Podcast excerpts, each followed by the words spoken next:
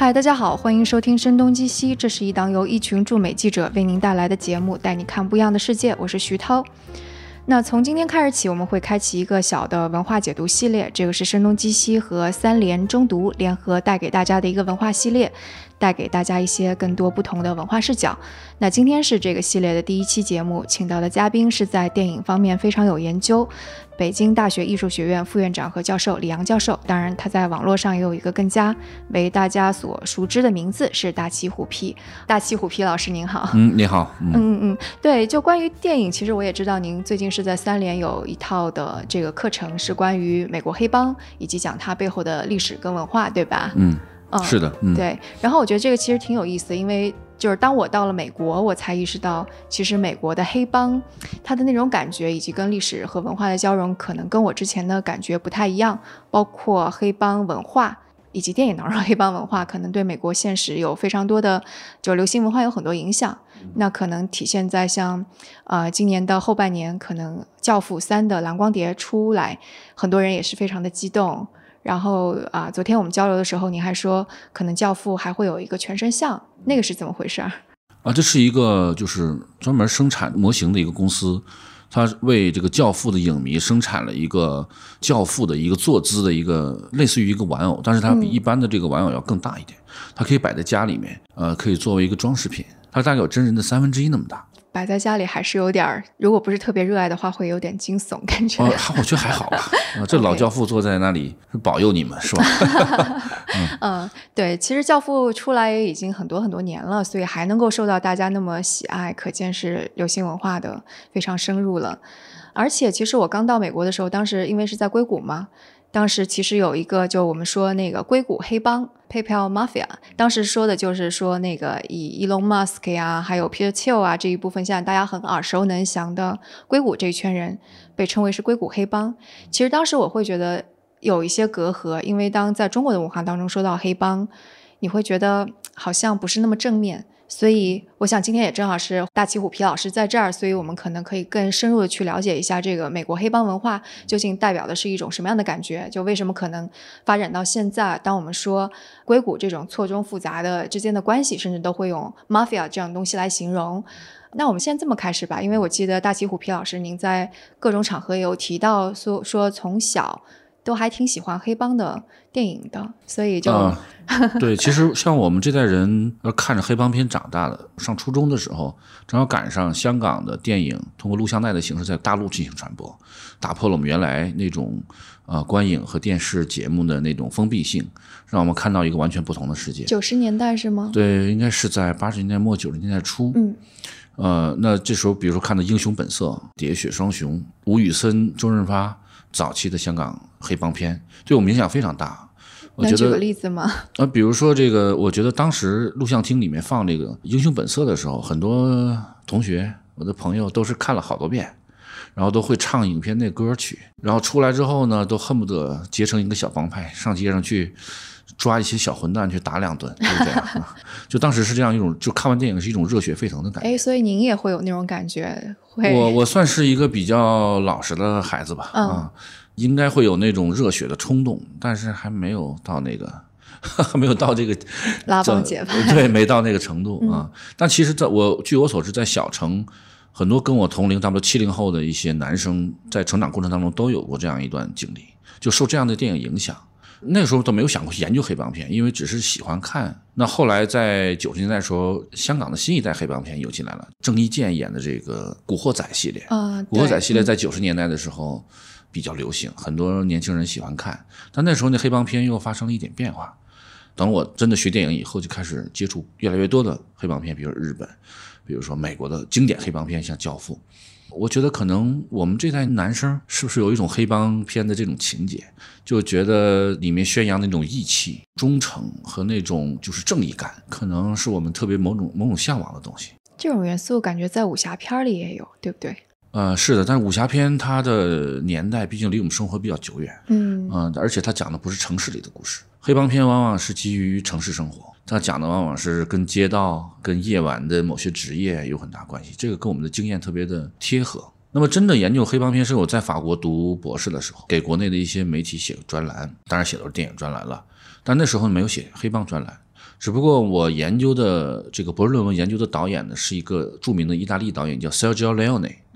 我不知道你是不是听说过，其实他有很多西部片在美国非常流行。其实他的西部片是伪装成美国片的意大利人拍的，比如说他的男主演是克林特·伊斯特伍德，克林特·伊斯特伍德通过他的电影最后成为一个美国家喻户晓的明星，但他其实是一个意大利人，整个片子都在意大利拍的。那么他跟黑帮片有什么关系呢？就是他晚年的时候拍了一部，就临死之前拍了一部电影，这个电影拍了十三年。就叫《美国往事》，嗯嗯嗯，啊，这个是黑帮片历史上非常有名的一部经典。因为我在写他的论文，就查阅了很多他的资料，我就查到他为了拍这个片子，如何到美国去了解美国的犹太人、黑帮的这些故事，他讲的非常的生动，我就一下子被他这个世界所迷住了。当时就埋下了研究黑帮片的这个种子。然后加上零四年到一零年这段时期，美剧其实有很多。黑帮题材的美剧特别火，像《大西洋帝国》，嗯，在网上有很多朋友、影迷大家讨论，所以呢，我就决定开始看看能不能写一写关于黑帮的黑帮片，以及呃，它不是一个简单的娱乐，想告诉大家，其实美国黑帮片背后有很多真实的故事，就像我们谈论杜月笙、黄金荣一样，他跟我们曾经一段的历史有了非常非常密切的关系，他不是一个虚构的人物，所以就大概开始搜集。资料看一些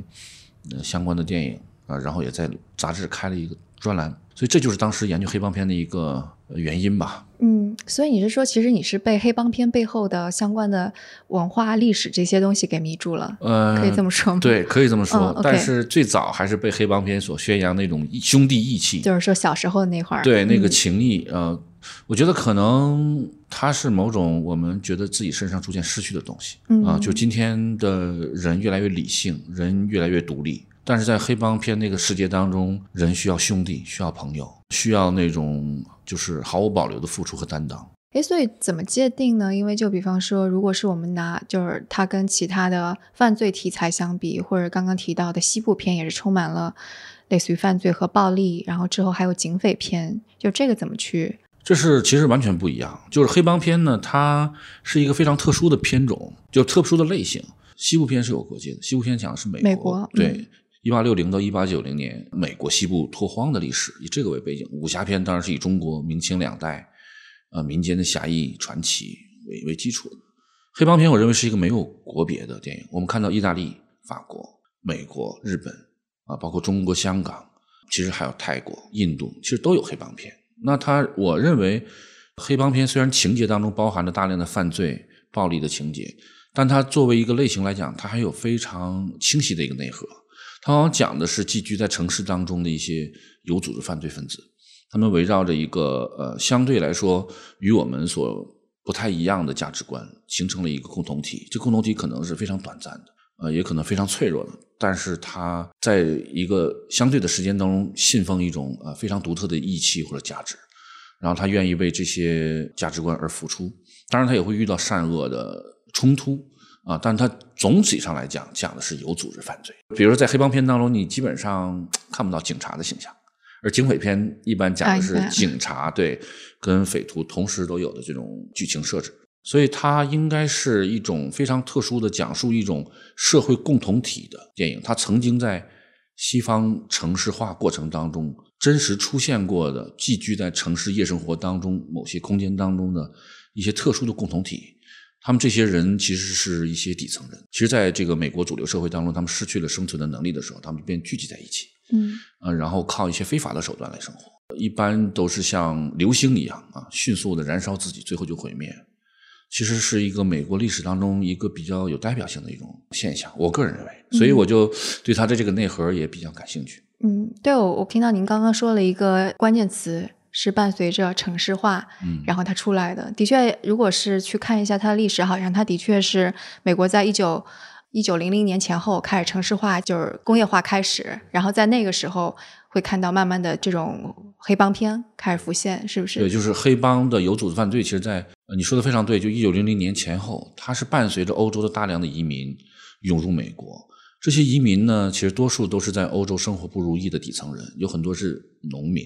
比如说“黑手党”这个词，它指的是意大利人，就意大利移民到了美国，他们都不会说英语。他们从纽约上岸之后，他们就不得不生活在纽约最底层的街区，生活环境很差，然后他们的宗教信仰又不是完全相同，所以他们为了能够保证生活，能够在新大陆就业，不得不形成一些保护组织。啊，那么最早在美国的黑手党都是以族裔为社群的这样一些，比如意大利人会团结在一起形成自己的帮派，爱尔兰人会形成一个帮派，华人会形成一个帮派，所以它其实是一个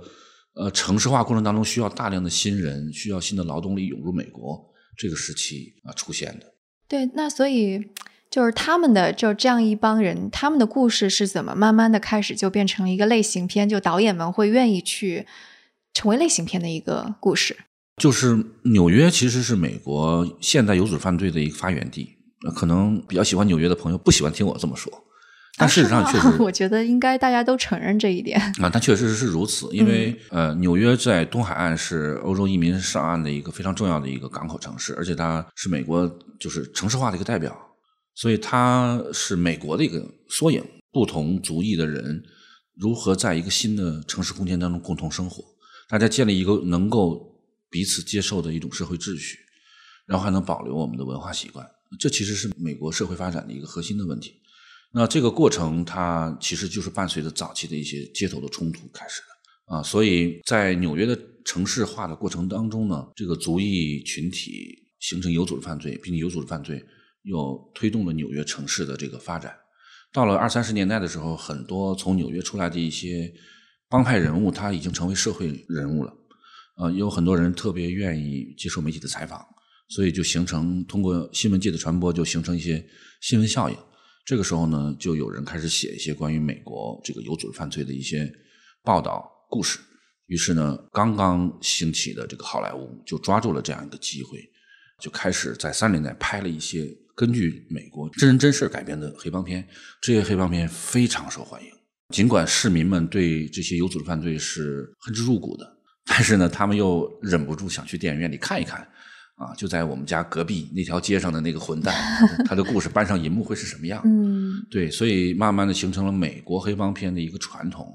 就它有很强的这个根据真人真事改编的这样一个传统。啊，它不像呃吴宇森、徐克他们拍的其实是纯粹虚构的电影。嗯嗯。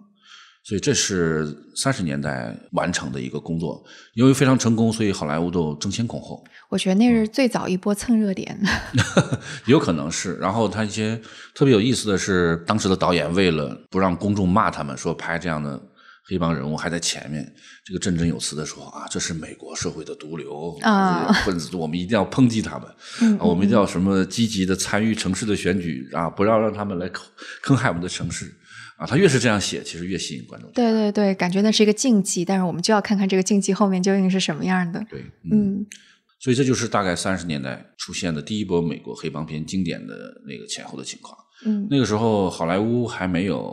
海斯法典，还没有执行。海斯法典是一九三零年时候的，对，一九三四年、三五年开始执行，三零年开始编制，编制完之后它有一个缓冲。就这段时期有很多好莱坞公司就为了争取市场嘛，拍了很多。海斯法典就是比较禁忌的一些题材场景，跟大家解释一下海海斯法典是怎么回事吧。海斯法典其实是美国制片业的一个审查吧，非常有名的一个审查制度。嗯，所谓的法典就 code 啊，其实就是一个一个法案审对一个一个行业的审一个法案。他呢就是这个人是威尔海斯，威尔海斯原来是美国邮政局的总经理。这个非常厉害，因为在十九世纪末二十世纪初，邮政掌握了很大的权力。但这个人非常有意思，他帮助美国总统大选之后呢，他改行到了就是美国制片管理这个协会，然后他开始发起一个就是为美国整个电影行业就属于内容审查的一个规则，就叫海斯法典。因为他是负责人，大概有成员有大概有许多人吧，比如来自美国社会不同的力量，比如说保护儿童，还有一些宗教团体的一些代表。那这个法典写完之后呢，不能马上的去执行，他只能说通告给这个好莱坞的一些公司。好莱坞因为有些片子它已经开始拍摄了，比如它里面法典有很多明确的规定，比如说性的表达、脏话的表达不能有毒神，还不能有这个犯罪的描写，所以这些都是非常非常具体。海斯法典对美国电影的影响还是很大，就是如果没有海斯法典的话，可能美国好莱坞到三十年代的时候，它的内容会非常的激进。但是有了海斯法典之后，它就形成一个大概二十多年的一个缓冲，到五九年、六零年，基本上它就被废止了，它就被美国现在的分级制度所取代了。嗯嗯，我们就用分级的制度来，而不是用禁止你拍摄或者是呃销毁底片这样一种方式来惩罚这些电影。那海斯法典影响了黑帮片，黑帮片正在蒸蒸日上的时候，它颁布了之后，三四年之后，大家可以看一下，很多黑帮片就没有那么直接的暴力描写。就是他必须在结尾要毁灭，嗯，然后也要啊，你说毁灭就是必须他得死掉，恶有恶报，对，要有一些教化的意义，而且必须同时配有一个正面人物跟他两个人打戏。原来是早期的像那个小凯撒或者是这个八面人，他就是坏人和他的兄弟是主人公，没有好人。所以就是其实我们现在说审查制度或者是美国分级制度，它也是这么慢慢过来的。对，它也有一个自己的进化的过程。过程对。那在海斯法典之后呢，这个黑帮片就消沉了，它就转化成别的形式了。就是很多影迷比较熟悉的一种，在三四十年代、四五十年代非常流行的一种美国电影，就叫黑色电影。黑色电影它讲的当然不是有组织犯罪的故事，但是里面往往有一些恶棍、恶霸，他是代表黑帮的。只不过讲的是一些像侦探、保险公司的人，还有一些恶毒的漂亮女性，他们如何引诱别人犯罪的故事。黑帮或者有组犯罪题材就隐藏在黑色电影当中，直到了六十年代之后，海斯法典解禁之后，我们看到新一代的这个黑帮片又开始出现了。然后这儿就要开始讲到《教父》了，是吗？对，《教父》是在七十年代，这个很有意思哈。就是说，在《教父》之前啊，其实美国有一些小的公司，他也拍黑帮片，嗯，他也拍一些传奇的黑帮人物，比如说阿尔卡彭，嗯嗯，阿尔卡彭现在他已经离我们非常久远了。就我觉得，可能跟美国人谈起阿尔卡彭，他们会觉得像我们谈起二十年代的上海的某一个人物一样，就是不会觉得有那么强烈的切身的伦理的判断在里面，只是把它觉得一个曾经跟一个时代密切相关的一个历史人物。嗯，感觉就说起杜月笙这样的感觉。对，对我们不会完全站在一个伦理的或者价值判断的角度来看这个人物，他曾经有过很多作为啊，那就是比如阿尔卡彭，美国也拍过很多，比如五七年拍过阿尔卡彭的传记。但是那种拍的都是非常的正义，用一种呃典型的美国式传记片的方法来拍，就把他的这个人生和犯罪的事实变成一个教化感非常强的一个电影。是说，就并不是说帮他洗白，而是说你们如果像他那样的话，你们就完蛋了。讲述一个对一个真实人物的兴起和毁灭，讲述一个对于青少年有有这个训诫意义的一个人物，而且它的成本很低。那么到了《教父》是一个非常特殊的，就是它突然间它的制作成本就上来了。正常来讲，美国制片厂是不会用几百万美元来拍一个黑帮片的，这是不可想象的，因为从来没有一部黑帮片可以有这么高的票房。他一开始的时候也是一个 B 级片的投入，就可能那个制片人就想花个不到一百万美元把它拍出来。可是就在科波拉的争取下，不断的往里面投入啊，再加上这个《教父》这个小说一下子成为当年的畅销书排行榜第一名。啊，那好莱坞它是关注于这个利益的，所以它也加大了投入，就一下子把制片成本提到了五百万美元。结果它上映几年，两年就已经为这个制片公司赚取了几千万甚至几亿的票房，这个是当时是不可想象的。所以呢，可以说到七十年代的这个《教父》上映的时候，掀起了一个制片厂去高投入制作这种大规模的黑帮片的一个潮流。当然，这个是只是在制作这个层面上。那为什么《教父》这部电影会那么的就一上来就那么的受人欢迎？啊，其实有很多原因啊。那么就从黑帮那个角度来讲呢，其实是由于美国五十年代的时候，很多参议员他为了呃为自己赚取政治生涯的一些声誉，所以他就在各州发起了针对有组织犯罪的战争。那你说这个有组织犯罪，他们真的是值得同情的人吗？我认为不是，他们真就是城市当中的犯罪分子，他们真的敲诈然后凶杀。呃，然后做一些令市民感觉到很不安的一些犯罪行为，所以他我认为不值得同情。所以呢，很多参议员呢也是抓住了这一点，呃，那么在很多就秩序比较混乱的一些州，呃，就发起了这个针对有组织犯罪的一些听证会啊，一些调查。这样的话，就让很多二战之后兴起的一大批意大利呃黑手党的人物就浮出了水面，他成为公众人物。那么大家呢最有名的就是叫做基佛听证会，就是一个基佛的参议员。发起了一个听证会，然后他找到了很多当时真实的呃黑帮老大到这个法庭去出席听证会，而且当时美国媒体要直播这场听证会，那就变得非常的轰动。啊，就包括我们这个教父里面这个老教父原型，其中之一叫弗兰克·科斯特洛，这个人就出席了这个听证会，然后他要求媒体不能拍他的脸，只能拍他的手，所以呢，整个这个过程当中，观众就看到他那个手。然后听到他非常非常沙哑的声音，这些成为美国公众的一段记忆。嗯，所以呢，就是到了六十年代，这个小说出版之后呢，其实大家就唤起了一些二战之后城市化、婴儿潮很多社会激发的社会问题的一种关注。所以我觉得《教父》的成功呢，就是还是这一代人的在二战后的共同经验吧。再加上他确实融入了很多美国真实的大家都知道的一些呃黑帮人物的特征。所以他他成功也是有不同的原因，包括演员和导演的水平，这我们都不用说了。对，是演员现在都已经非常耳熟能详了。对，嗯，所以这部电影本身对您个人的影响也很大，是吗？我是上大学的时候，录像厅会放通宵录像，住在宿舍里面，其实很无聊嘛。那时候年轻，晚上也睡不好觉。我们学文科的这些男生。不是在看小说，就是看漫画，要不就看电影。完，我们就学校旁边就有那种录像厅，他会放《教父》，从头到尾放一个晚上。对，我们就可以买八块钱或者十块钱，在那坐一个晚上。当时是这样的情况下看的。说实话，《教父二》看的时候已经都睡着了，因为太太困了。对，嗯。但是看完了觉得确实，嗯，也很经典。就会对你自己有什么？因为就其实我在看的话，我会觉得这是一个非常老派的节奏很慢的，又可能因为我不是个男性，所以我 并没有引起很强的观，就是。观看的愉悦感啊什么的。呃，我第一次看的时候，其实也是没有，他没有真正的抓住我。OK。嗯，因为我也不知道这部经典黑帮片它好看在哪里，它也不像香港黑帮片那么刺激，对吧？那么打斗。那么后来就是慢慢的再看的时候，我就会呃发现，其实它讲的是一个人性内部的一个故事，它需要一点点有人人生体验的人去不断的回味这个片子。比如说这个老教父，他作为一个家长，他的选择。包括这个他的弟弟和他的哥哥这样性格的一种对比，你会想到其实跟自己成长的这个家庭的背景有很多相似的地方，再加上有某种呃，我觉得其实可能跟政治有关系的东西，就不是那种宏观的政治，就是一种很切身的政治。比如说 Michael，他为了保护家族，他不惜放弃自己的法学的这个理想，回到家里面要撑起家族，而且他的做法比他爸爸还要更决绝。对。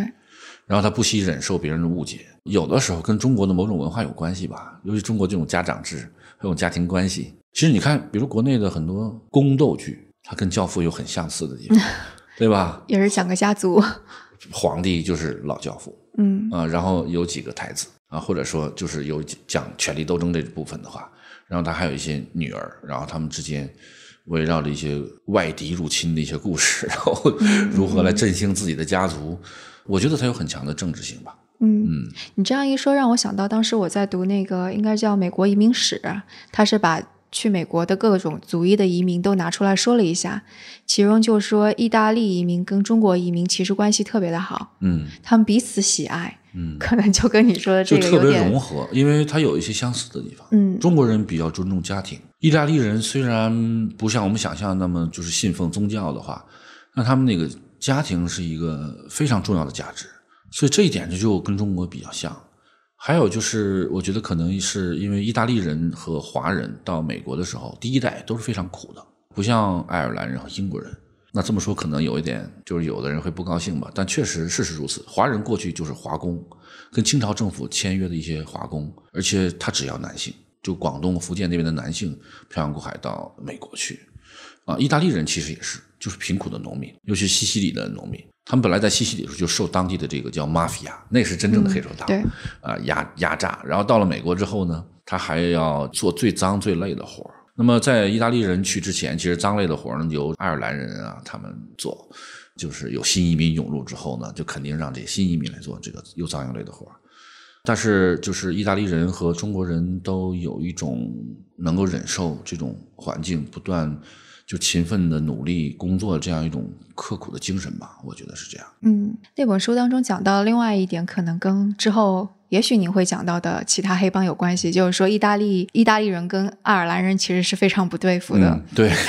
在特别在纽约这个地方，可能爱尔兰人。会更多的选择走就类类似于官商勾结这条路，嗯形成一个他们的呃帮派的文化之类。对，我不知道，但是那是从我从那本书里边看来的。是的，嗯，确实是这样。最早的纽约的这个街头帮派呢，你看那个《纽约黑帮》这个电影，就是马丁斯科塞斯拍了一个非常有名的黑帮片，叫《纽约黑帮》，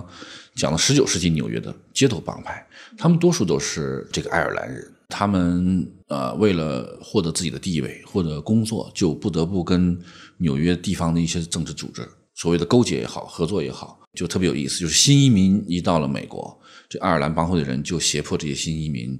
呃，先办理身份证，办理身份证就成为美国公民，然后马上投票参加地方选举。嗯所以呢，他们主要跟政治合作的方式就是，很多底层人他们在没有生存能力、没有语言能力之前，他们就有了一个投票权，他们就将自己投票权出让给帮会，那么帮会来保护他们，给他们提供工作，而他们就是选帮会认为让他们去选的那个地方的政治家，所以这是早期的这样一种形式。那么到了意大利人到的时候呢，可能就有一点变化。意大利人呢，因为他们帮派呢成长起来是一个主要的背景是美国的这个禁酒令时期，对，是对，就是二十年代的时候开始禁止生产酒，禁止饮酒。那这个时候，这个意大利人一些其实都是一些没有文化的小混混，他们抓住这个机会，开始进入到纽约、美国的酒吧里面，开始自己经营他们的那个自己生产的或者自己走私的酒。那其实意大利人是靠这个是获得了自己的这个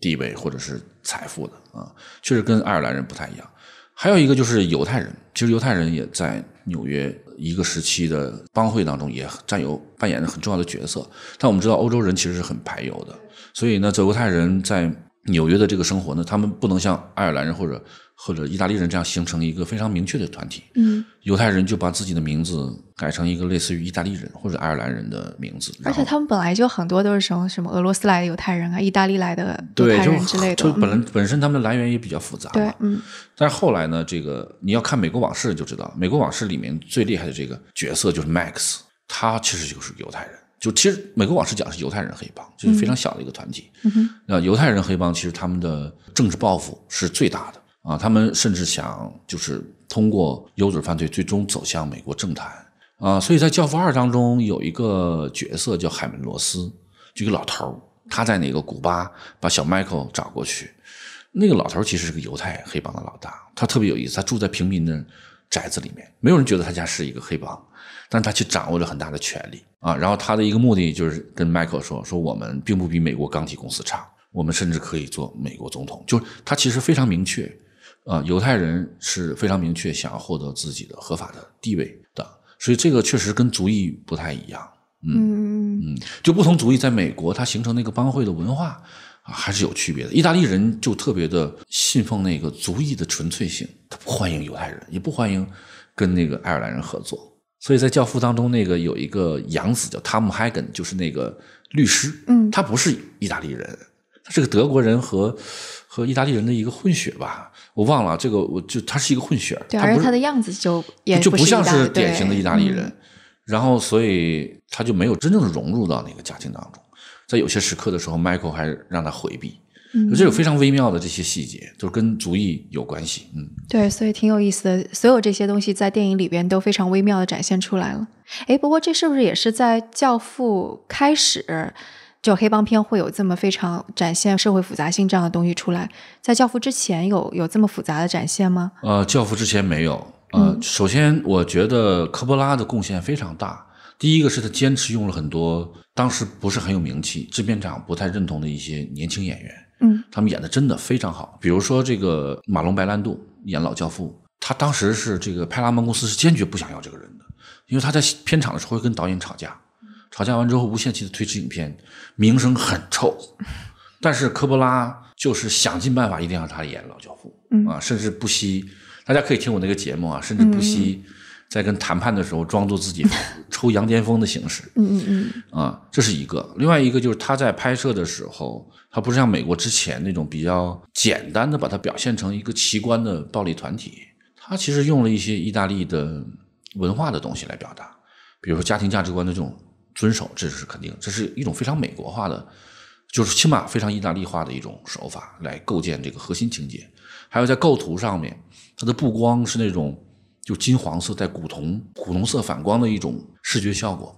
这是非常明显的借鉴了意大利绘画，就是文艺复兴时期意大利美术的那种视觉效果。它跟早期那些非常成本低廉的黑帮片不太一样，它就提升了整个那些人物的。视觉的那种精致感觉，对，它像拍摄贵族的生活一样来拍摄犯罪人士。第三一个，就这些人，他们也不是穿着很低俗，语言也不很低俗，他们像绅士一样说话，但是他们做事的方法却是非常的狠毒的。嗯，所以这是就是在整体上改变了人们对于黑帮片这个内容过于单一、视觉上特别简单啊，只是展现这个打砸抢杀这种印象啊，就让觉得黑帮片可以拍到。这个跟其他的历史片和文艺片同等高度的这样一个作品是这样，对我自己感觉也是。《教父》这部片子，无论从视觉上还是在人表达人物的性格复杂度上，它的复杂度肯定是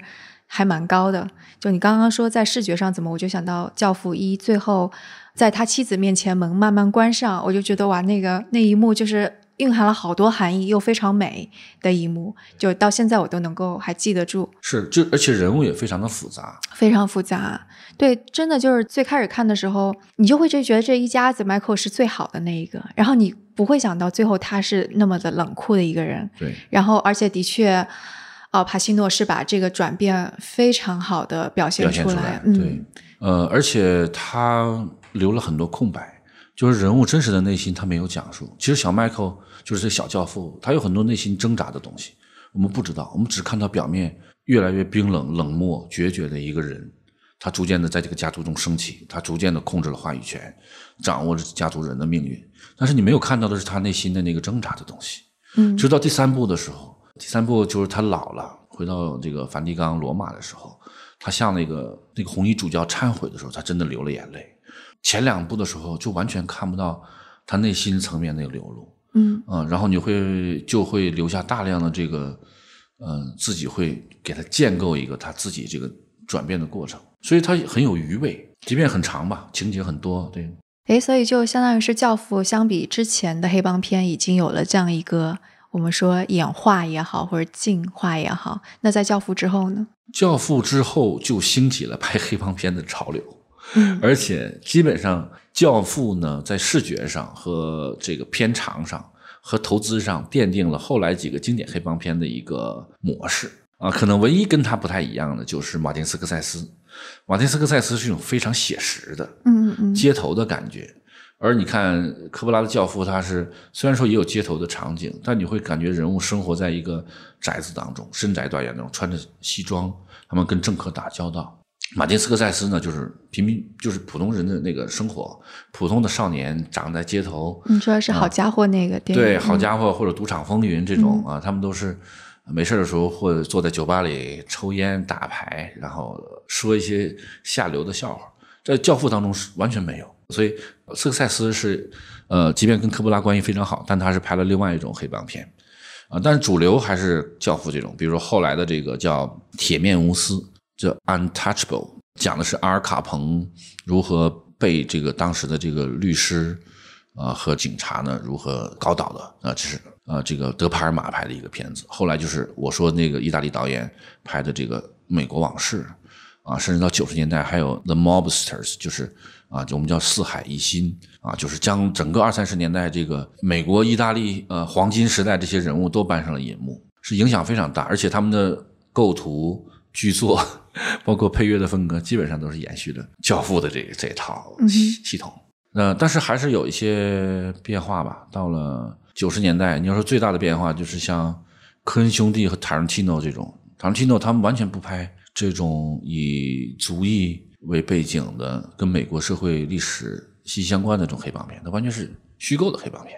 像什么落水狗啊。什么低俗小说呀，这种它有强烈的反讽的意味在里面。那么整个这个教父所掀起这个黑帮片潮流，到九十年代呢，就在美国哈，就发生了一个变化，这就变成一种黑帮小人物的一种反讽的后现代喜剧这种风格，就渐渐的占了主流了。诶，为什么会发生这样的变化？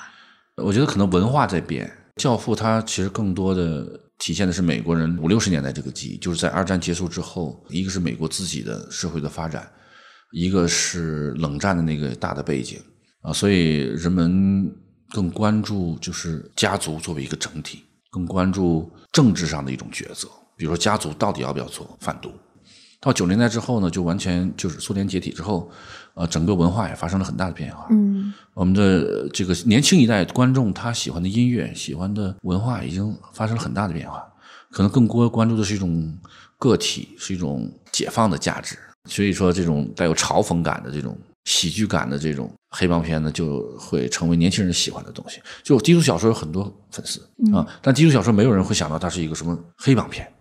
啊，他就讲的是一个底层的这些小人物，只不过他们为一个老大卖命，稀里糊涂的生活在一个充满了偶然性的一个世界当中。嗯，他有一种很强烈的反讽的感觉。啊，这个我觉得还是跟时代有很大关系吧。不过也是，的确在八十年代之后，越来越崇尚个人主义，可能更多的那种表现非常小人物的命运啊，这些的确越来越多。包括那个像流行音乐，其实也更多的是展现跟这方面个性解放有关的东西。是的，而且还有一个问题就是，其实《教父》还是一个白人中心主义的世界。它其实讲述的还是，如果有一个黑帮世界的话，他有权利和财富的话，那主宰这个权利和财富的人是白人，是欧洲移民，即便他们曾经是贫苦人。那其实美国社会当中还有黑人，还有亚洲人。那么在这个有组织犯罪这个系统当中。他们其实从事着更加底层的一些犯罪的活动啊，而且他们从来没有被电影证实。所以到九十年代的时候，你会发现有色人种的黑帮片会越来越多，并不是说在五六十年代的时候，黑人啊一些呃南美人或者亚洲人他不从事犯罪活动，只是他连进入电影的可能性都没有。对，六十年代之前民权运动完全没有兴起呢。对呀，嗯，所以那种解放的意识还没有真正的进入到大众文化这个叙事系统。对，到九年代的时候就开始有了，所以我们看低俗小说当中那个老大是个黑人，嗯嗯嗯，啊，然后其实跟纽约在八十年代开始兴起这些街头帮派、街头文化有很大的关系。那街头文化它都是黑人的一些群体，而且像这个帮派说唱，八十年代兴起的时候，嗯，它也是很多街头的一些呃黑人帮派，他们没事斗嘴啊这种形式。所以到了九年代的时候，我觉得这种黑帮片不那么政治正确了。人们希望看到更为真实的这个社会的表现，所以到了这个两千年之后呢，有一个非常有名的电影叫《美国黑帮》，讲的是纽约一个黑人的贩毒集团的老大，叫弗兰克·卢卡斯，啊，扮演他的人是丹泽尔·华盛顿。丹泽尔·华盛顿，对，我好像知道那部电影啊。这个片子导演是那个雷德里·斯科特。这个片子其实讲的七十年代纽约黑人社区的贩毒的问题啊。其实这个我觉得在黑帮片的历史当中也出现过。这样一种不断的去纠正他这个身份政治这个偏见的问题，所以他就开始还原到这个纽约的黑人社群的生活。那里面有一个非常有意思的情节，就丹泽华盛顿他是怎么起家的？他其实是给过去的一个白人老大当司机，白人老大死了之后，他作为一个司机的身份接过了这个生意啊。然后呢，他是怎么样拿到货源的呢？就是毒品的货源呢？由于越战，越战的前线的士兵需要服用大量的可卡因。嗯，所以呢，美国军方是可以在越南，因为越南本身附近就可以买到毒品，就可以他可以合法的搞到很多海洛因，他就到了越南去跟军方这些人谈判，然后通过这个渠道用军用的飞机将这些毒品运到美国，啊，就非常有意思。他然后呢就在纽约建立自己的一个一个贩毒的帝国，然后他教他自己的那个黑人的也是家人，就教他们，就我们不要从意大利人身上学东西。我们要建立一套自己的规则，就是非常明显的一些这个身份政治的一些表达在里面。其实呢，八零年代也有一部电影，它是一个白人导演拍的，但讲的是美国的华人社团的事情，叫《龙年》啊，尊龙演的，对，《龙年》也是很有意思。我觉得它代表了一种白人社会对于在美国的华人社团的一种想象。其实呢，就是在美国这个中国人的这个社团的历史非常的长。啊，而且我们也不有的时候不会认为他们是有组织犯罪团体，他们主要是比如说早期的洪门，在美国的像旧金山，还有一些西岸的一些城市，嗯，呃，其实是为了保护华工的一些利益啊，成立的一些社团，像包括孙中山进檀香山不被抓了吗？被保皇党报警抓了，其实都是洪门通过地方的一些能力把孙中山保护起来让孙中山进入美国，获得身份，然后又在美国募集到革命的资金。其实这都是当时的华人社团的一些事情啊。后来我记得好像有一个片子叫做《西域雄狮》，你看过吗？没有。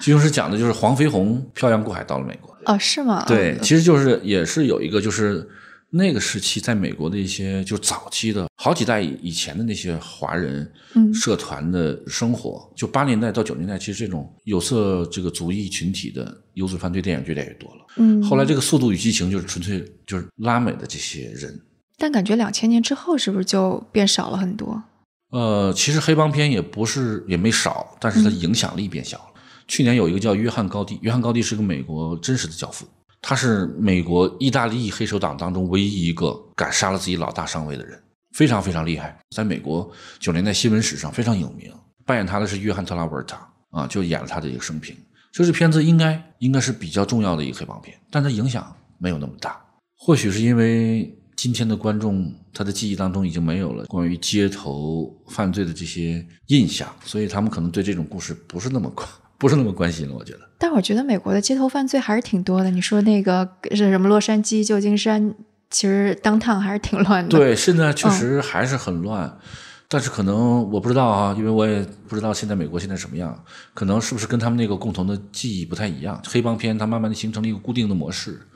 他认为黑帮片里讲述的可能不再是他生活的那个东西了，而不像《教父》。《教父》那个时代，人们认为他讲那个就跟出了门之后就跟我们街头遇到那个老大是一样的。但现在可能不会认为那个是跟我们周围影响我们社会问题那个原因，我觉得可能是是不是这样？的确不太知道。就包括那个去年的《爱尔兰人》，整个看的就是一个垂垂老矣的、非常老迈的那种感觉。对，《爱尔兰人》应该是非常重要的一个黑帮片。对。但是你会发现它没有形成那么大的影响，只是在影迷或者是一部分人心中产生很多影响。可能很多人更多是看这个。罗伯特·德尼罗或者是阿尔帕西诺这两个人在对戏，对对，就感觉这么多老戏骨集合在有一个大导演，就是黑帮片，想去看，对是，嗯。但是我估计可能很多影迷看不出太多的味道来，因为可能对那个中国人的影迷来说，那个故事离他们太遥远了。对，的确挺遥远。对，但事实上这个这个故事是很重要的，为什么呢？因为。这里面讲的这个黑黑道人物，他其实是美国卡车司机工会主席，他控制全美国的卡车司机。他这个职位的在美国的政治意义是非常大的。就讲了这个人呢，就在美国就真的消失，就是帕西诺扮演这个人物。对，嗯，很多人后来是法庭宣布他在法律上认为他已经死亡了，但是始终没有找到他的尸体，这是个真事儿，叫霍法哈。这个这个人是一个非常有意思的事情，你就会知道美国的左翼工人运动领袖。与帮会之间的关系是如何建立起来的？这个在美国的历史上，黑帮史没有真的很讲清楚。但你说他是一个左翼的工人运动领袖吗？他又为美国 CIA 服务。在影片当中有一情节，就是这个用卡车司机这个工会这个便利，受 CIA 的这个指使呢，为智利反政府武装提供武器。有一个情节是这样的，但是可能普通观众没有看懂，就是智利呢，它出现了一个民民选政府，有一个民选总统萨尔瓦多·阿连德。这个其实是美国政府不希望看到的一个情况，所以呢，美国的 CIA 就支持智利的这个反政府武装，给他们提供大量的武器、经济的资源，推翻了萨尔瓦多·阿连德，其实是把他暗杀了啊！但是可能年轻的观众未必会看到这个 这个跟历史有关的一些细节，可能更多的看到是两个人的友谊背叛的这种感情的东西。稍微能看出一点点，是因为也是跟之前读的一些，比方说是在大萧条之后的一些书有关。当中讲到大萧条之后，其实工人的那种联盟也开始多起来，工会就那个时候开始起来的。但你也会看到，就是黑帮势力其实是会渗透到工会当中去，来争取更多的权利啊。然后包括可能政府也会，就是用他们自己的。能力去动员，怎么去瓦解工会？其实这当中是交织在一起。对，嗯，其实帮会这些人呢，说实话，他们确实干的好事不多。实话实说，虽然说电影当中他是主人公，这我们要客观的认为他确实是有组织犯罪。嗯，他们想尽办法去压榨财富的，比如他在政府和工会之间两边敲诈，然后呢，在这个工厂主和这个工会之间是两边敲诈，他们会用自己的手段让自己的人当上工会主席。然后呢，工会主席呢又向这个工会会员征收大量的这个会费啊，以保证给他们提供所谓的就业，而其实他们根本不是一心为工人找就业，他们是用这个作为砝码跟这些资本家谈判。嗯，所以这里面就是他们确实是非常精通于这种社会博弈，从中敲诈勒索的这套手法。对，所以你也可以说他是在玩一种政治。对，嗯我觉得政治它就是政治啊。比如今年美国大选，我们说就开开票的时候，大家都非常关心，然后就集中到那个佛罗里达，有一个时间段集中在佛罗里达。对，是，佛罗里达其实是，要是你按照黑帮这个角度啊，其实有很多犹太人在那边控制佛罗里达州。哦是吗哦对，但是你就可以知道那个州，这个犹太人控制地下秩序这个州，他其实倾向于是哪个党，非常清楚的。他他肯定是倾向共和党是吗？他不不一定，啊，犹太人嗯又是在佛罗里达，嗯。啊，是吗？那详细说一下不，下。这个是这个要从从纽约州开始。其实他们最早是从这个把戏从纽约州开始的。就纽约州的这个塔姆尼协会，我不知道你有没有听说过？不不是特别就是历美纽约历史上一个臭名昭著的一个政治说客组织，嗯相当于一个政治俱乐部吧。他就是靠扶植在选举当中，尤其是两党制不逐渐成型之后，是在呃十九世纪中期，两党制就逐渐稳定了。然后呢，他就开始用地方选举来控制自己想要的人，担任这个市州或者是市里面的这个市长、法院的一些重要的角色，或者说一些州议院这种角色。他一开始是扶植共和党，后来他又转向了民主党，啊，就这样。最明显的是他在十九世纪末这个地方选举的时候，他是可以控制选票的。现在川普他总说选票不对哈，在十九世纪末选票真有可能是不对的。其实这个就是跟刚刚我们说的，就是爱尔兰人他那个其实是一整套的系统在一起的，对对吧？嗯，对，那在纽约州，他们比如说大选啊，现在我不知道今年大选什么样，我所以我不能乱说。嗯，但当年大选是有可能在选票上怎么样做手脚呢？就是一伙人去投票，投票之后回头换个衣服，在另外一个投票站再继续投票。还有一种形式呢，就是在那个选票箱那儿几个打手站着，啊，对，就威胁你，你不能，嗯你就不能选这个队。然后还有的就是贿选，就整个工会的会员全都选他。所以当时的这个选票确实可以操控的。纽约、纽约州、纽约市民，其实在十九世纪末、二十世纪初对这个塔姆尼协会是恨之入骨的。对是，嗯对，但是后来呢，逐渐的就解体了嘛。但是我想，即便是今天美国大选，它依然不能够脱离像工会和一些地方的有影响的这些社会团体的支持。所以我觉得他们还是会，无论是民主党还是共和党，尤其在关键选票的这些州，他一定会尽可能的去吸收一些底层的力量。啊，其实就是他们也在这么做。就为什么说在加州，啊 大家都是那个要讨好，就呃蜥蜴啊这些，也是跟这个有关系。有关系就只是可能我们没有看到他做的特别 detail，说跟帮会有关系的那些。嗯，我觉得肯定就不见得会跟所谓的帮会吧，对嗯他可能会成为一些地方团体，或者他或者有一些交换和承诺，比如说他一肯定是的嗯对，所以这个有些交易和合作是可以放在台面上说的，这个是没有问题的。所以我觉得这个也是美国政治独特的地方，就它是可以允许不同的社会力量以各种形式参与政治。所以就回过头来说，其实就是因为我们刚刚说它这个黑帮片历史源远流长，最开始可能是纯粹刺激大家的感官，然后之后又去刻画这种非常复杂的人性啊，以及像我们说《教父》是一个油画般的的这样子个东西。所以其实黑帮文化可能在美国流行文化当中，它某种程度上是有一点点被类似于 fantasy 怎么说，就是想象出来被美化的，或者是有有点这种感觉。所以这才是为什么可能我们开头的时候说，当我们说硅谷的那些创业者连在一起，你要创业了，我给你钱，我来支持你，然后会说这是一个硅谷黑帮，就会用这个东西来说。你说要放在中国的话，你说我们说中关村出现了一个什么中关村古惑仔，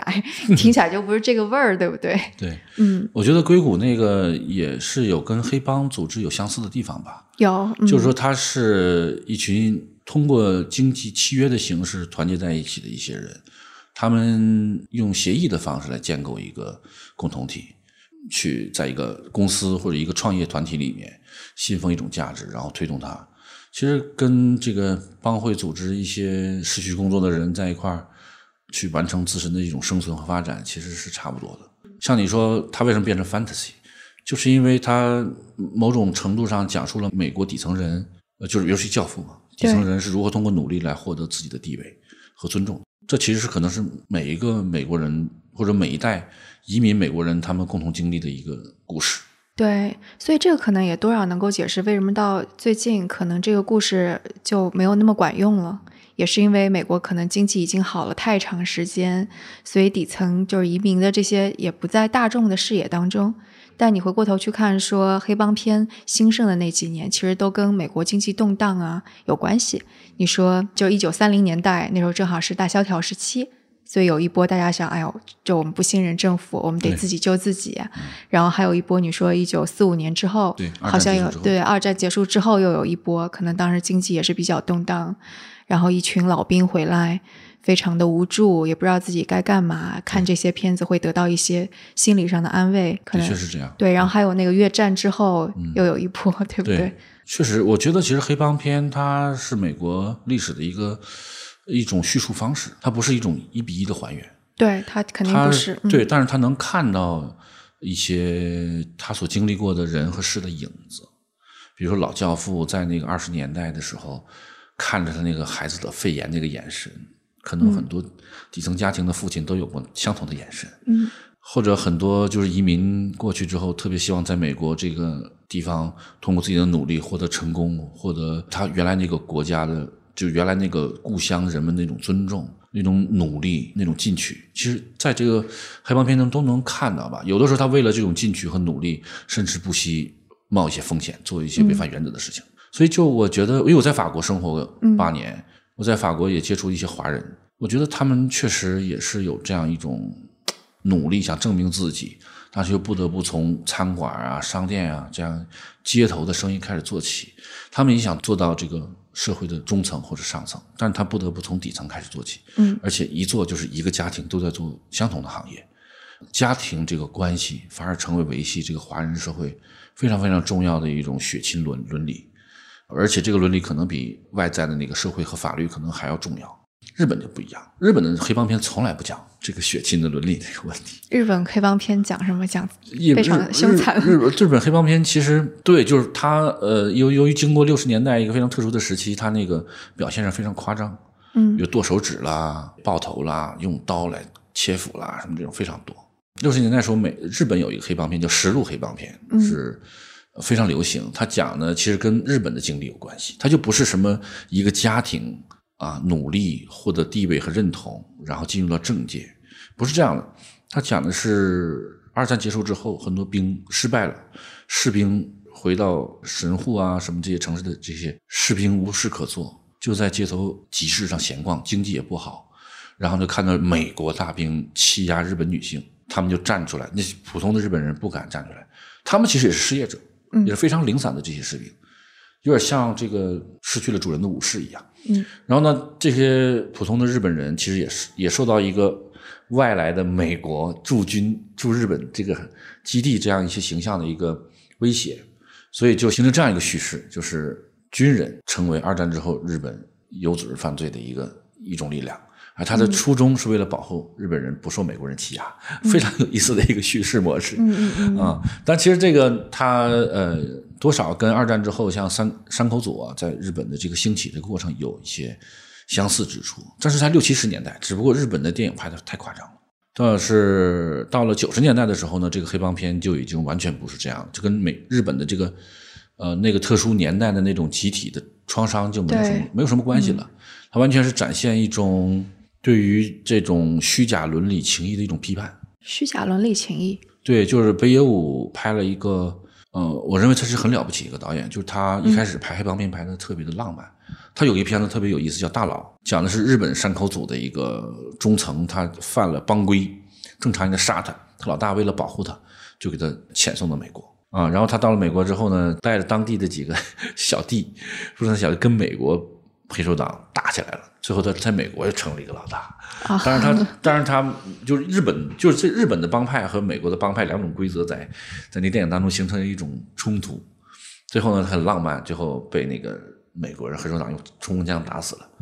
那是非常浪漫主义的一种黑帮世界的想象。后来黑北野武在再拍的时候，他就对这个有反思。我曾经在威尼斯见过他，然后他曾经说过这个问题，就是说对自己过去拍的这些电影是有一种反思的。然后拍了一个三部曲叫《极恶非道》。他是对于日本的这个有组织犯罪是彻彻底底的非常冷峻的批判，又叫全员恶人，就是这个世界其实没有好人啊，就不像过去他拍电影当中有义气，有一种那种江湖的正义感。所以他自己本人发生了什么？为什么会从这么浪漫主义一下子到了个非常……他他自己说，他认为他把那个黑帮的世界表现的过于浪漫，可能会让年轻人对这个有组织犯罪有误解啊。OK，这是他自己的说法。他还是出于一个教化的想法，对，还是出于一个电影人的责任吧。OK，但是那个电影呢，拍的也非常的好看。嗯，只不过他在价值观上是非常彻底的，也非常冷峻，就没有那种像《英雄本色》那种穿着风衣、戴着墨镜、叼着烟卷儿那种走在街头那种潇洒的，完全没有了。嗯，啊，那个其实日本的黑帮片之前也有名字叫做《无人义的牧场》，《无人义的牧场》是一个系列。就讲述黑道没有仁义，但事实上那故事最后讲的还是那个主人公代表了一种仁义。对，那这个极恶飞盗真的就是没有没有好人，没有坏人。后来大家都为了争夺眼前的利益，像动物一样那个你争我夺。那香港呢？香港当然这个黑帮片其实对美国影响很大，对这个欧洲影响其实很大。香港，你说港港片其实对对对韩国电影影响也很大。就是八十年代那些像吴宇森、徐克他们拍这些黑帮片，其实都通过各种录像带。那个录像带在八十年代末九年初非常流行。嗯啊，他就通过录像带的形式进入美国，进入到欧洲，也进入到韩国。但是韩国是上映了。那个时候其实是一种非常新的表现城市传奇的一种办法啊。就是你看《英雄本色》这个片子，它讲的是一个非常夸张的什么伪钞集团。其实这个是不可能在香港本地发生的，就是，然后又那么武器和枪火那么强烈，这也不可能发生。其实它是一种城市传说，但是它塑造了一些带有英雄色彩的一些帮会人物，他把动作片和黑帮片这两个类型融合的非常的好。所以呢，就是香港早期的，但是香港真正的好的黑帮片，其实就有现实讽喻色彩的，其实是杜琪峰拍的一些电影。他是真的根据香港本地的这个社团的真实的故事，这些事情呢，通过香港的一些小报啊传的，大家都知道。嗯，它又拍成了电影，所以这电影大家都想去看一看。《枪火》这个电影，它其实是根据香港本地发生的一个真实的故事改编的。这个片子大家看上去非常帅，五个五个神枪手保护老大的故事，那其实是有一个黑社会的故事的底子。后来呢，这个杜琪峰拍了一个上下两部的这个叫《黑社会》，这个片子非常写实。他真的是把香港地方的这个帮会的这个很多真实的事件，用这个电影呈现出来了。啊，它是有真实依据的，有依据，而且它的风格是非常写实的。嗯，他没有那种叼着烟卷、穿着风衣，在街头拿着枪那种升格镜头，配上那种音乐或者叶倩文唱的歌，嗯，根本就没有。啊，也没有像古惑仔那种帅哥，像摇滚明星啊，穿着皮裤。留着长发的帅哥，却为了救美女，可以通过自己的健康向上的这样一种价值观，就获得整个街区的这个小弟的这种呼应，也不是这种，它是真实的香港街头的这个帮会的一些故事的一种再现，非常写实。所以这个就有点像一九三零年代时候的。对，然后到了古惑仔，它又是一种漫画式的。OK。嗯，然后到了黑社会，它就变成了一个比较写实的，就像好家伙那。啊，对，非常非常写实，甚至没有喜剧色彩。所以你是会觉得现在也许呃黑帮片的土壤正在慢慢的消散。中国的司法体制当中是不认为有所谓的黑社会的，我们叫做有组织犯罪。有组织犯罪呢，现在我们也也认可，就是有有一些有组织犯罪形式的一些犯罪。呃，比如说我们说打黑除恶，这个黑就是不是指真正的黑社会或者黑帮，它是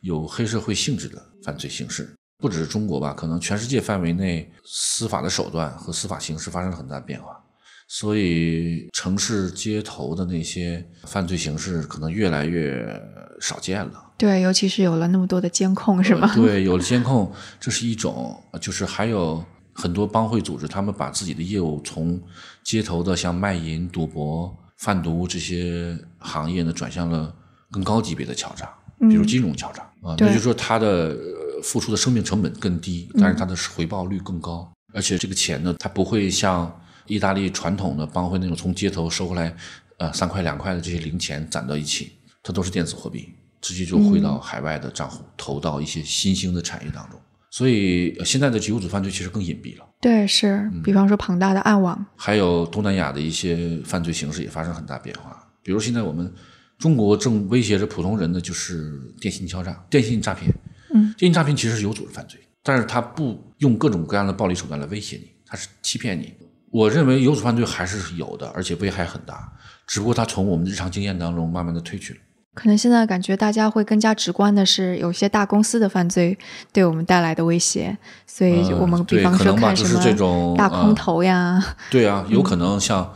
作为一个普通投资者，我们并不了解金融的规则。对，所以好像这几年这种题材的片子也挺多，像美剧的《Billions》呀，其实讲的也就是政界跟金融界他们彼此作恶，然后最后怎么样危害普通人。嗯，但这种电影拍起来不好看，就是它不像《Billions》还行，但还行，就是但其实总体上来讲，它没有黑帮片那么好看。嗯，因为黑帮片它有你可以揉一些犯罪、暴力一些呃感官刺激，对感官就特别符合电影的。对，那么金融犯罪它就很难拍出那种紧张感。哎，像你那个上次跟我说的 BBC 拍的那个新的叫《伦敦黑帮》是吗？啊，对，《伦敦黑帮》它它是有些什么新变化吗？就说评分也很高。这个片子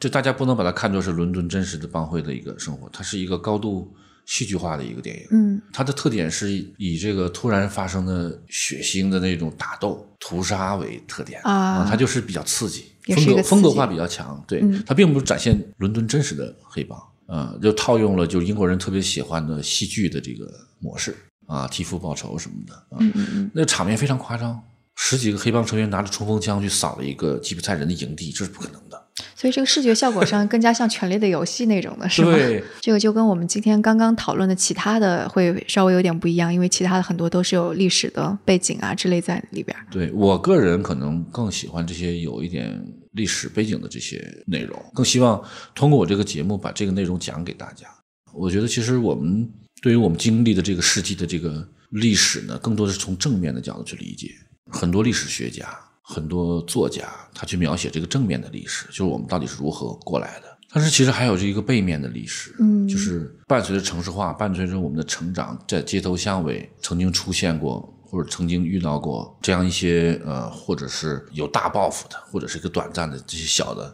有组织犯罪有关系，它也不是一个就是完全通过它的非法性就彻底抹除了它的呃影响，所以这部分历史就没有人讲，多数是通过一些像有组犯罪人物的传记来讲的，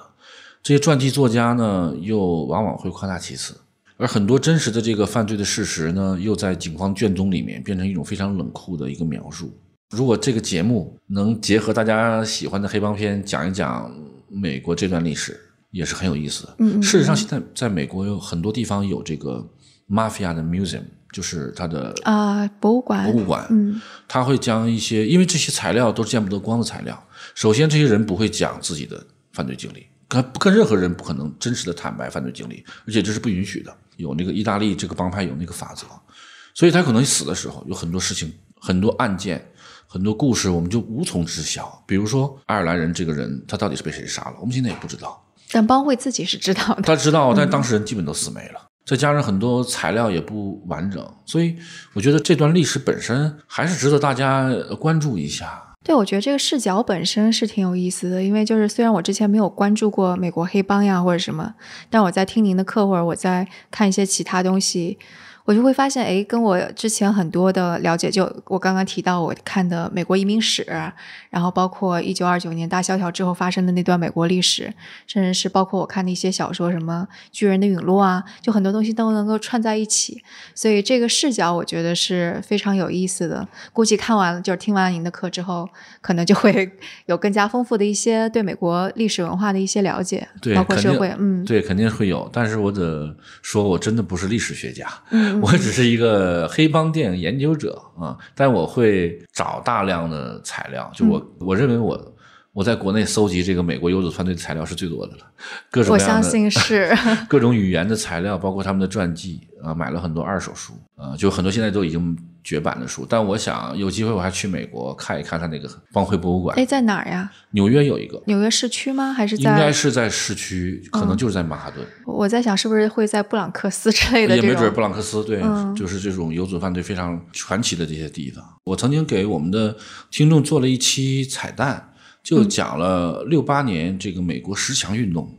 就是同性恋合法化运动当中。其实纽约警察其实是非常对于最早的地下的同性恋活动是非常禁止的。所以有很多酒吧为这个同性恋群体提供服务的时候，那个警察就会查封，找他们麻烦，将他们关起来。所以在纽约最早敢于收留同性恋群体的酒吧背后都是美国的帮会啊，因为什么？因为他们贿赂了大量的警察，所以警察不会找他们的麻烦，而他们恰恰为这些性少数群体提供服务，成为他们聚会的一个地方。那么到了后来呢，就是在十强运动那个时候，就是它有一个很重要的导火索。啊，那墙上的一个标语就是写着“警察跟黑帮勾结”，因为只有帮会的组织能收容或者收留、接受这些从性性少数群体来这里面喝酒嘛，别的地方他去不了。所以帮会这个酒吧呢，为了赚钱，就用一些非常劣质的酒，而且他那个杯子也洗不干净，甚至没有自来水，没有下水道。但是呢，大家还要去，因为没有地方能去。然后这个时候呢，这个警察呢还要装装样子来临检，每一次临检呢还要把人们带出去啊，排好队，一一问话，要罚款。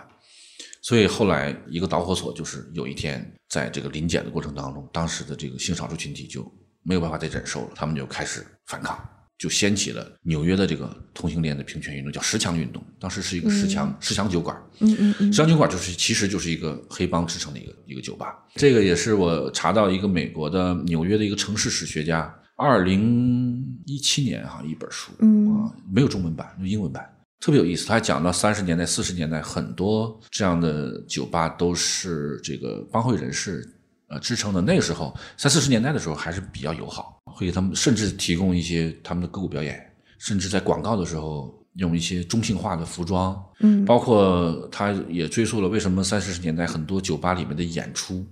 一些节目和音乐是跟这个特殊的背景有很大的关系。你是说他的？音乐是音乐形式，歌舞形式，因为他为了吸吸引这种群体来，嗯，他的音乐舞蹈设计其实是专门有针对性少数群体的去，就更加 drama 的那种。对，比如说他有有变装舞啊，呃，它就形成了一个街区的文化。那现在回过头来说，您自己最喜欢的两三部黑帮电影？呃，这个要说《教父》的话，好像没什么特别哈，是吧？其实我觉得《美国往事》我也很喜欢。我推荐大家，如果想了解香港的话，还是要看《黑社会》。嗯，《黑社会》上下两部，我我觉得越看越有滋味。是吗？《黑社会》我看了，我就有点 get 不到它的点在哪里，就看到最后，我就会觉得啊，怎么又就就这样子结束了，就有点。黑社会是非常写实的，就是他会告诉你，黑帮老大既不是穿着风衣在街上拿手枪随便射杀人的那个英雄。也不是穿着皮裤在那个夜场里面看场那个人，那个老大是穿个夹克衫，对，到市场里买了一只烧鸡，住在公寓里面，跟儿子没事吃点早茶。这种人，他们聚会的地方也不是灯红酒绿的地方，而是打麻将的这种普通的日日常的地方啊。那么，但是他讲的是这个香港当地这个帮会这个老一代、新一代他们价值观的这种冲突。而且他没有把他们塑造成英雄，就是每个人都是被时代、被利益所驱动的人，他们在里面挣扎，即便他们有时候是杀了别人，但他们本人也在挣扎。嗯，然后这里面有大量的一些香港社会的一些隐喻和背景，所以有时候对他的英文名字叫 election 啊，对，叫选举，很奇怪。你说帮会他要搞这种选举，然后这个选举本身又引起了这种。血雨腥风，它其实就揭示了黑社会这种情谊或者是所谓的制度的这种虚伪性。除此以外呢，就是我说的那个日本，其实深作新二拍了一个就是无人义系列，它是早期日本黑帮片的一种代表，它其实影响了香港的邵氏电影风格，大家可以看一下。它有多少集啊？大概有六集或七集吧。嗯嗯，它是电影，但是它拍的比较集中。其实法国有一些黑帮片，但是我们没有把它当做黑帮片来理解，就是啊，让皮埃尔梅尔维尔拍的像《红圈》，像这个《独行杀手》，就阿兰德龙演的，嗯嗯，他其实讲的是二战之后法国的有组织犯罪，但他塑造成一个孤胆英雄的人物，非常的清冷，不像好莱坞电影那么强烈。呃，美国的其实黑帮片我喜欢的非常非常多，就是大家如果有感兴趣，可以听我的节目吧。好呀，好呀，对，那也顺便正好说一下，就是大旗虎皮老师的这个节目是叫《美国故事的背面》。如果大家在微信里边搜索并关注“三联中读”的服务号。然后在对话框里边输入关键词“声东击西”，可以获得课程的六折专属优惠券，以及能够看到购买的链接。所以大家如果有兴趣的话，也可以去看这个课程啦。那这次我们也会放送出六十张中读月卡来给大家作为福利，大家可以在各大平台留言，告诉我们你最喜欢的黑帮片，或者是你对黑帮片的一些理解。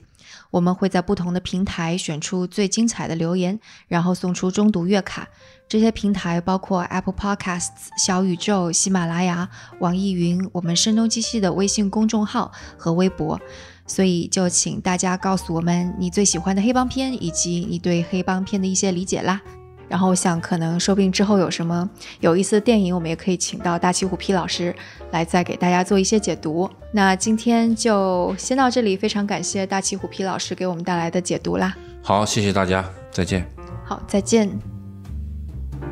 那关于这期节目，大家有什么想法，都可以给我们留言，或者写邮件，或者在 Telegram 群中告诉我们。那我们的邮箱是 etwstudio@gmail.com，